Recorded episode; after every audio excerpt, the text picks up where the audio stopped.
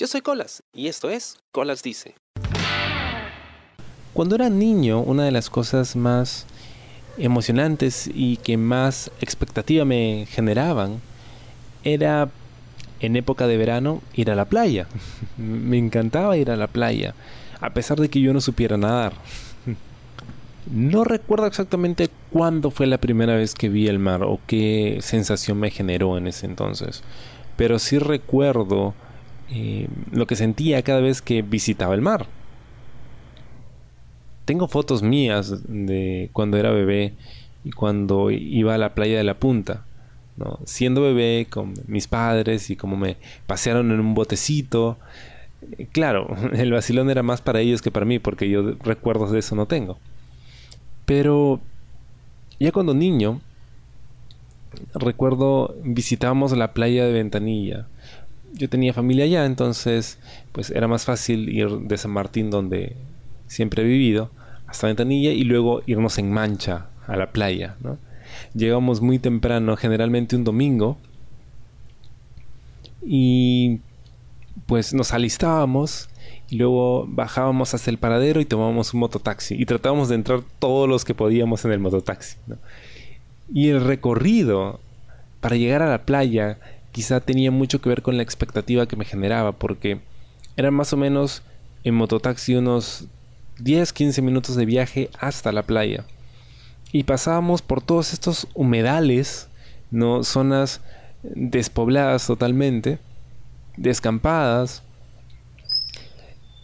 hasta que finalmente podías ver en el horizonte el mar. Y conforme te ibas acercando, sentías el olor a mar, ¿no? Sentías la brisa marina.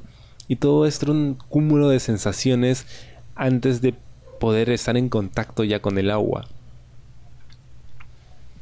Por supuesto, la playa era enorme y había que caminar una eternidad, o lo que yo sentía como una eternidad, desde la entrada hasta el mar. Era arena incandescente por metros y metros y metros, hasta que finalmente podías tocar el agua. Y cuando llegábamos, pues era el hecho de prepararse, ¿no? De ponerse la ropa de baño y de, y de meterse al mar, pero no demasiado. Ir metiendo la patita primero, ¿no? Para ver qué tan fría esté el agua y siempre era una sensación distinta, ¿no? A pesar de que hubiese ido ya varias veces, siempre era como empezar de nuevo, ¿no? Ese primer contacto con el agua, cuando toca tus pies por primera vez, cuando empiezas a, a pasar de la arena caliente a la arena cada vez más húmeda y más fría y de repente el agua toca tu piel por primera vez y lo sientes, sientes esa energía, ¿no? infinita que tiene el mar era todo un ritual ir a la playa, porque pues había que cambiarse, había que ponerse la ropa de baño, había que llevar la fruta. Me acuerdo que siempre que íbamos, lo más práctico para nosotros y lo más fresco también era llevar fruta. Así que la poníamos en una bolsa y hacíamos una posita ¿no? en la orilla. Le hacíamos un caminito a esa posita y dejábamos que el agua de mar entre en la poza para mantener la fruta fresca. Y llegábamos temprano, a eso de las, no sé, 10 de la mañana quizá. Y a eso de las 12 por ahí era hora de comer la fruta, y estaba fresca. Era increíble esa, esa visión del mar, de una cantidad tan vasta de agua que es interminable, de un horizonte que no tiene fin. Y cuando ya empezaba a llegar el atardecer, era hora de irse, ¿no? De enjuagarse, darse una última enjuagada, ya todo insolado, por supuesto.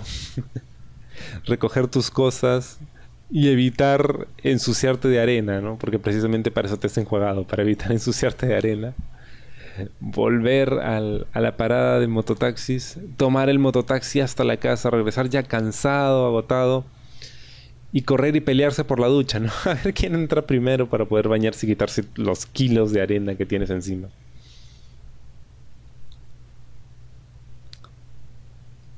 Y luego pasar el resto de la tarde ya a oscuras porque pues había anochecido tomando cafecito caliente, ¿no? Viendo dibujitos en televisión o viendo el chao.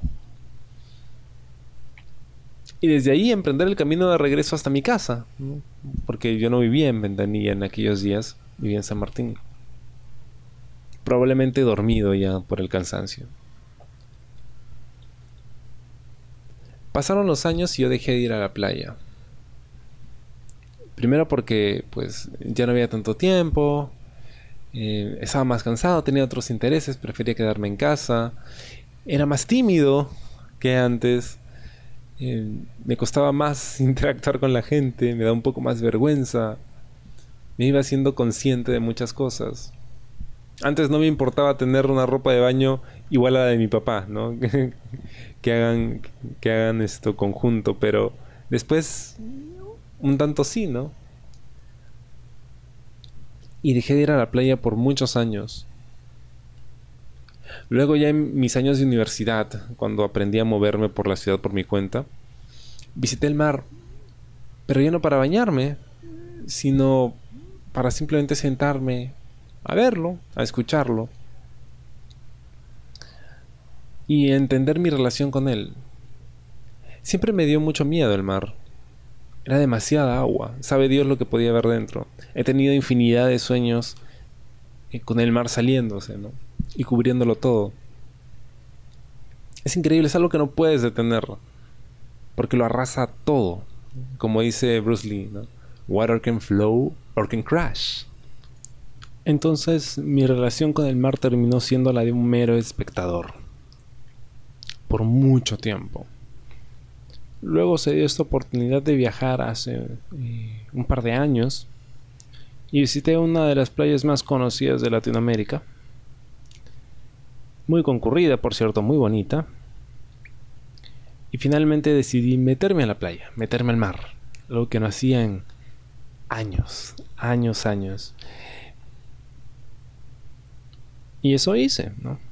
Pero no estaba solo, estaba con mi familia. Entonces mi interacción con el mar era distinta, con el ambiente, ¿no?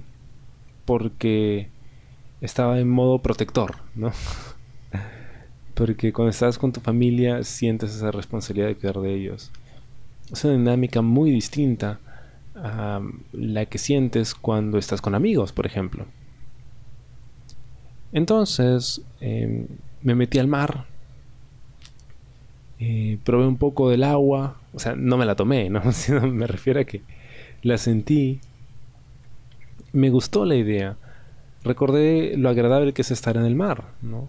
Y poder tener contacto con él. Pasaron unos 2, 3 años y un amigo me dice, vamos a la playa. Y me dije, pues órale pues, ¿no? Había pasado mucho tiempo y extrañaba esa sensación. Quería visitar la playa, pero esta vez hacerlo con alguien distinto. No un familiar como siempre habría sido, sino alguien diferente, ¿no? Alguien que está a mi nivel. No estoy hablando de que unos estén por encima de otros, sino que ya no está esa relación de que soy parte de la familia y la familia me está viendo, ¿no? Sino que estoy con un amigo en confianza, puedo ser lo que sea que quiera ser. Quiero ser una Barbie Girl. no, eh, íbamos a la playa temprano, estaba eh, pues no desolada, pero había poca gente. El mar estaba muy fuerte ese día. Eh, no había demasiado sol, pero se sentía bien. Era agradable.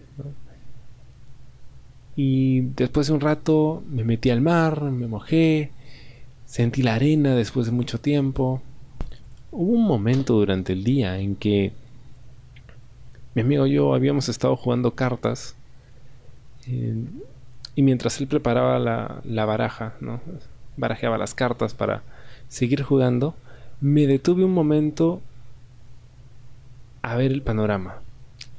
Ya era mediodía, el lugar estaba lleno de gente, habían sombrillas y toallas por todas partes, niños corriendo, jugando, grupos de amigos, familias, eh, parejas, gordos y gordas por todas partes, gente con comida, la música sonando al fondo.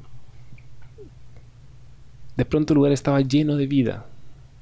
Y el mar estaba más fuerte que antes incluso. Pero esa imagen es algo realmente invaluable. Y de hecho es algo que sentí en ese momento.